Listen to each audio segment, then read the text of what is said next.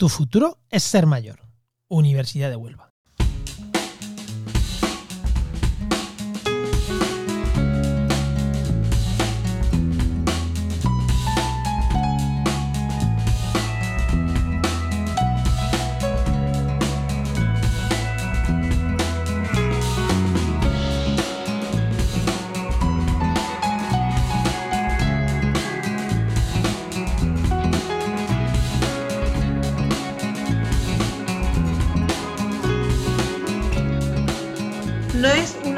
Desagradable sorpresa que descubrimos al mirarnos una mañana en el espejo, ni una enfermedad de la que nos contagiamos sin saber ni dónde ni por qué, tampoco una desgracia. Envejecer es lo mejor que nos puede pasar. Es la única posibilidad de disfrutar de una larga vida y fructífera.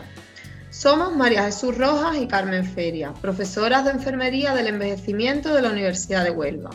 Comenzamos con un nuevo programa de Tu futuro es el mayor UHU. Hoy contamos con la presencia de Iria Blanco, José Casanova, Belén, eh, Belén Clemente y Sara Estevez, alumnos de tercer grado de enfermería. Bienvenidos. Muy buenas. Hola, buenas. Bueno, vamos a comenzar un poco hablando sobre eh, el, qué es envejecer, ¿no? El envejecimiento. Eh, me gustaría haceros una pregunta. ¿Cómo creéis que ve la sociedad a las personas mayores? Y entendiendo como sociedad, pues a, todos nosotros, ¿no? Jóvenes, mayores, niños, a, personas de todas las edades.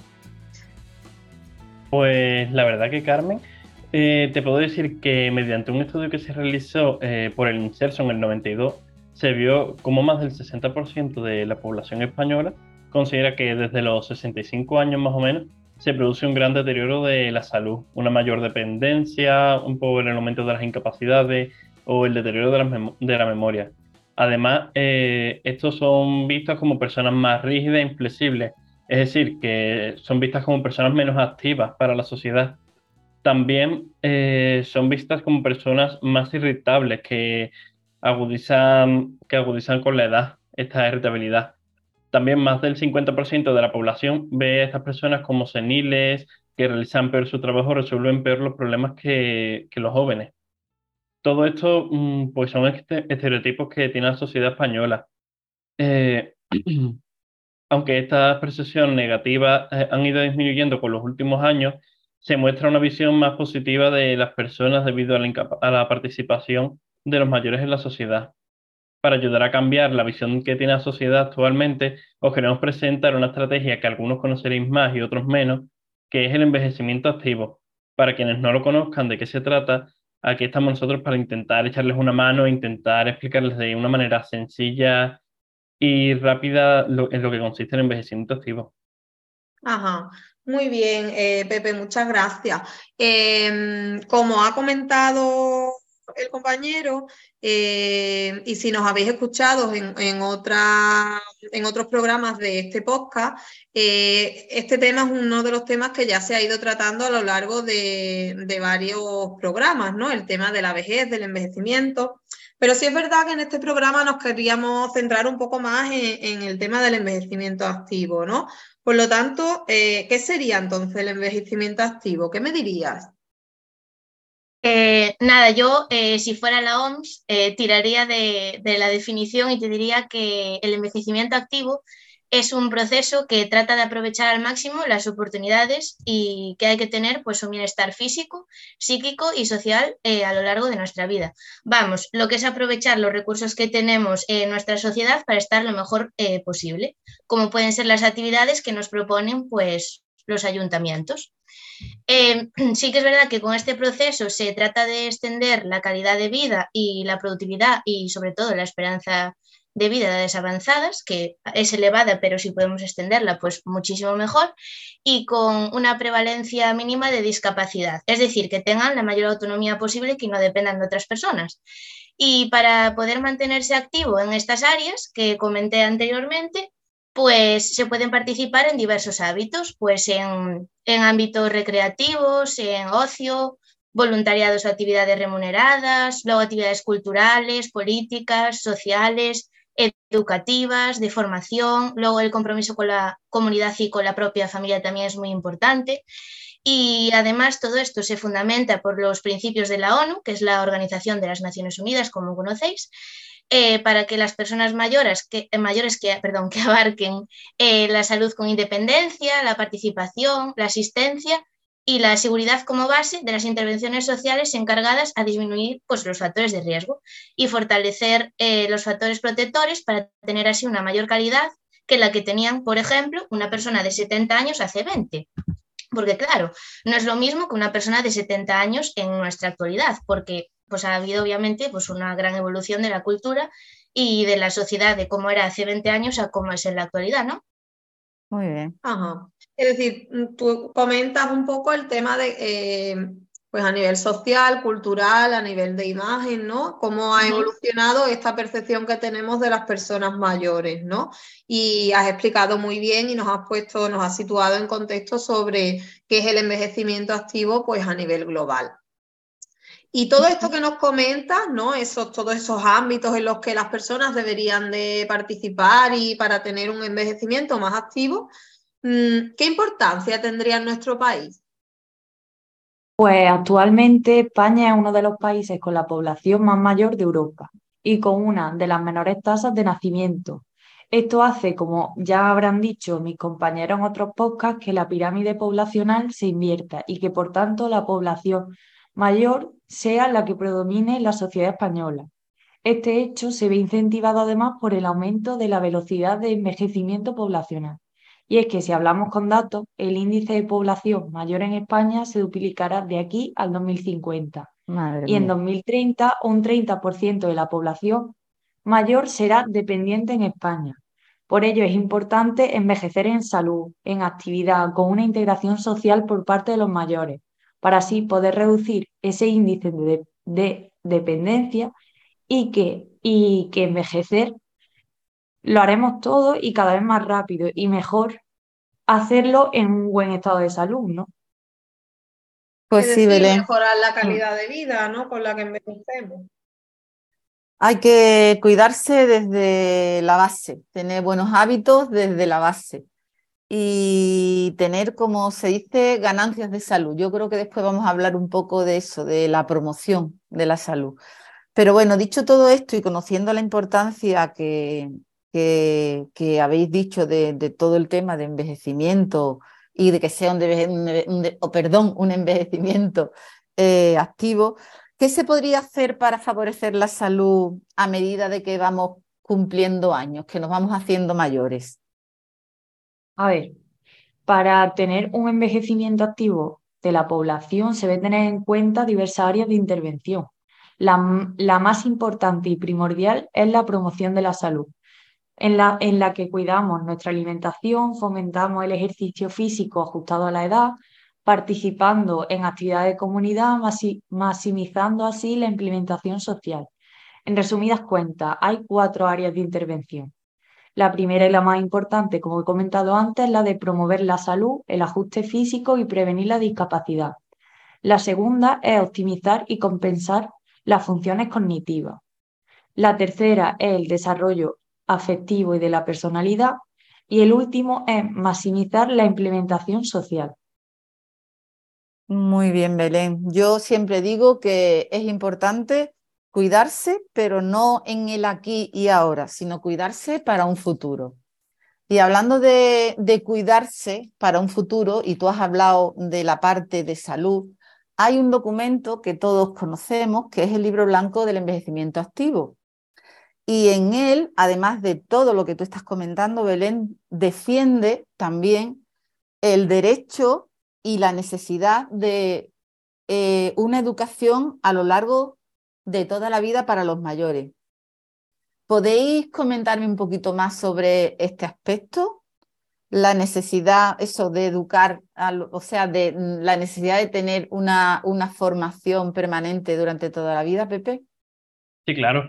Eh, como lo mencionas en el libro blanco de envejecimiento, esto se ve como un aspecto fundamental.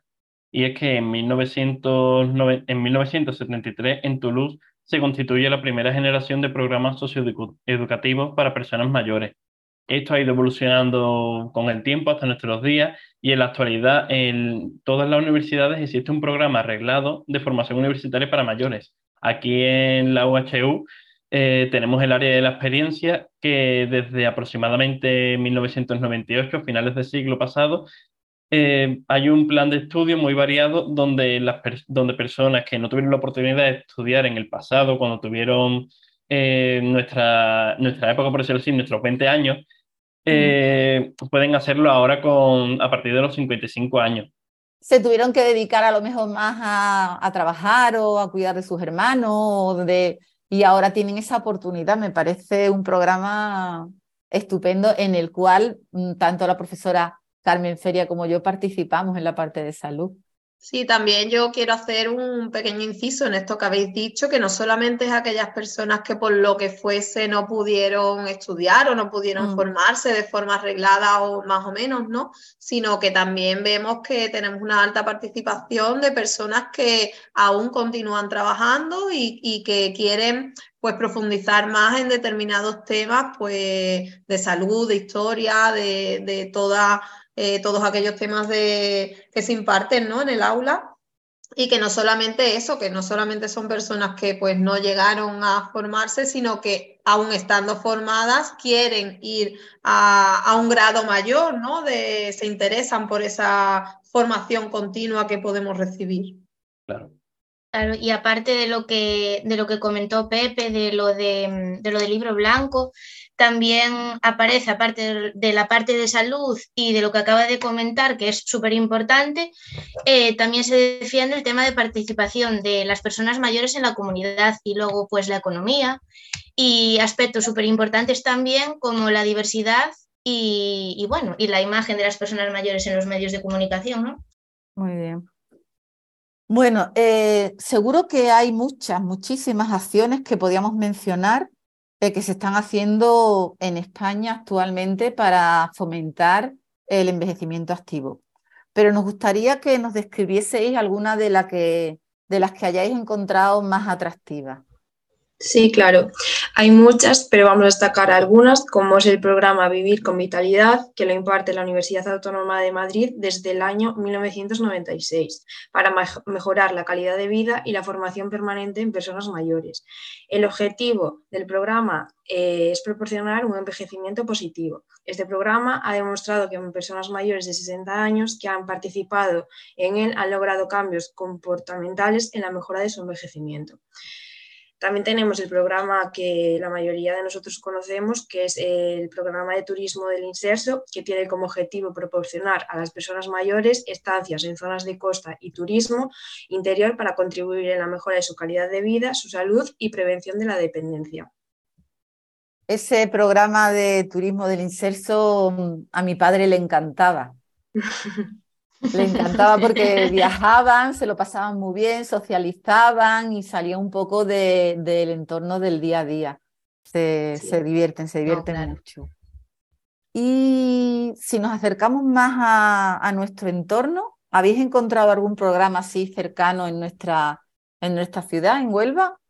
Sí, por supuesto. Eh, en Huelva encontramos diferentes programas, como es el intercambio generacional, que se llama Conocer a tus mayores, que se desarrolla en los centros escolares de la ciudad. Este programa consiste en fomentar el respeto hacia los mayores de los niños y que la distancia, en las distintas generaciones de univenses puedan eh, compartir conocimientos y experiencias. Se utilizan juegos regionales, libros y discos para mostrar a los más pequeños las diferentes formas de vivir de los más mayores. Y en el curso de Conocer a tus mayores participan alrededor de 26 colegios de Huelva. También tenemos un programa de visitas guiadas por la ciudad que pretende un acercamiento de los mayores al patrimonio de la capital, ofreciéndoles la oportunidad de conocer la inmensa riqueza patrimonial, cultural e histórica de Huelva y para ello tendrán la posibilidad de concertar visitas a la sala del legado británico en la Casa Colón, al barrio Reina Victoria y al Centro de Comunicación Jesús Hermida. Por otra parte, tenemos el programa Ejercicio Físico en el Medio Natural, que se desarrolla en entornos urbanos como son el Parque Moret y los parques Juan Ceada Infantes y Antonio Machado.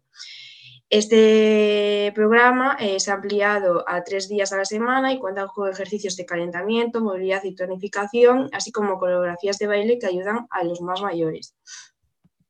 Y, nada, añadiendo una cosita ahí a, lo que acaba de decir Sara, es que además, pues para aquellos mayores pues que no puedan gastarse ese dinero, ¿no?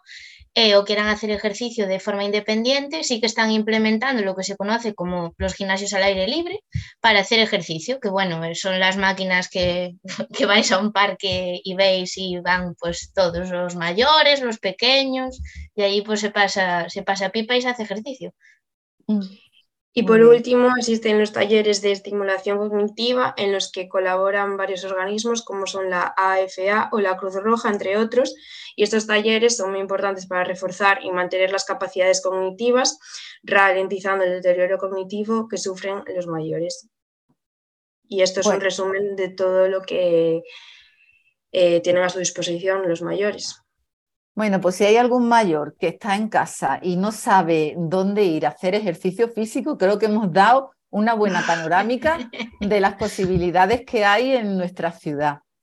Bueno, para finalizar, nos gustaría que nos dijeseis cómo os imagináis cuando seáis mayores vosotros, ahora que sois alumnos que tenéis 24, 23, 22 años y no sé si pensáis que vais a ser activos, vaya a ir al gimnasio, vaya a ir a los parques, vaya a estar en casa, vaya a socializar mucho. ¿Cómo, cómo pensáis? ¿Cómo pensáis que vais a hacer cuando seáis mayores? Pues yo, yo la verdad que me veo de mayor siendo bastante activa, viajando mucho, apuntándome a todos los viajes del Interso, la verdad, haciendo hasta punto crochet, saliendo con mi amiga, dando una vuelta con mi marido y si tengo nietos, jugando con ellos. Qué bien, qué futuro más bonito te imaginas, Belén. Lo tenéis ya todo calculado. Yo la verdad, yo la verdad que me veo mm, como un viejito de estos muy positivos, de, con mucha actividad y siempre estando ahí intentando ayudar a, los que menos puedan. Pues si me voy a un asilo, pues intentando ayudar a los que no, a, los que no vayan al asilo. Si me quedo con mis nietos si tengo nietos, que no creo, pues ahí, pues ahí, pues ahí ayudándoles si es que los tengo. Pero no sé, viajando mucho, moviéndome mucho, sin parar de intentando transmitir mi positivismo y mi alegría. Qué bien. Y yo, por otra parte, eh, me imagino en una casita al lado del mar, con mucha paz, intentando viajar lo máximo posible y sobre todo quedando con mis amigos para tomar un café y teniendo bastante energía. Qué bien. Yo, la verdad es que soy, yo es que soy muy tradicional y, muy romántica y yo, pues de mayor me imagino envejeciendo con mi marido juntos en una casa con nuestra huerta, bueno, y viajando y, y, nada, y si tengo nietos disfrutando de mi familia todos juntos, los fines de semana allí reunidos, comiendo, echándonos unas risas y disfrutando que por vida solo hay una y eso.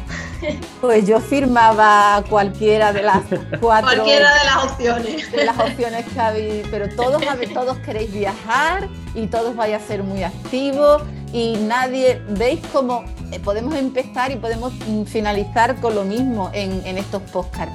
Nadie quiere ser dependiente, nadie quiere perder funcionalidad, nadie quiere que lo cuiden, o sea, que lo cuiden, que le tengan que hacer las cosas. Queremos morir con una buena calidad de vida, tener más esperanza de vida larga, pero no depender de nadie. Esa yo creo que es la premisa fundamental. Pues sí. Bueno, pues no sé, muchísimas gracias a nuestros invitados, a Iria, a José, a Belén y a Sara, por darnos esas claves para conseguir y poder disfrutar de un, de un envejecimiento exitoso, activo, como puede ser la promoción de la salud, el cuidar la alimentación, el hacer ejercicio y la participación social. Ha sido un placer compartir con vosotros este ratito y también darle las gracias, sí, darle las gracias a quien nos escucha. Y bueno, ya sabes, si te ha gustado, compártelo en tus redes sociales y nos vemos en nuestro próximo programa de Tu futuro es ser mayor UHU podcast presentado y dirigido por María Jesús Rojas Ocaña y Carmen Feria Ramírez, profesoras de la asignatura de Enfermería del Envejecimiento de la Facultad de Enfermería de la Universidad de Huelva. Los guiones han sido trabajados y expuestos en los programas por alumnos de dicha asignatura de tercero de Enfermería del curso 2022-2023. Asesoría técnica Juan María Arena. Edición, grabación y montaje a cargo de la empresa Oikos MSP. Podcast realizado gracias a la colaboración del Departamento de Enfermería de la Universidad de Huelva.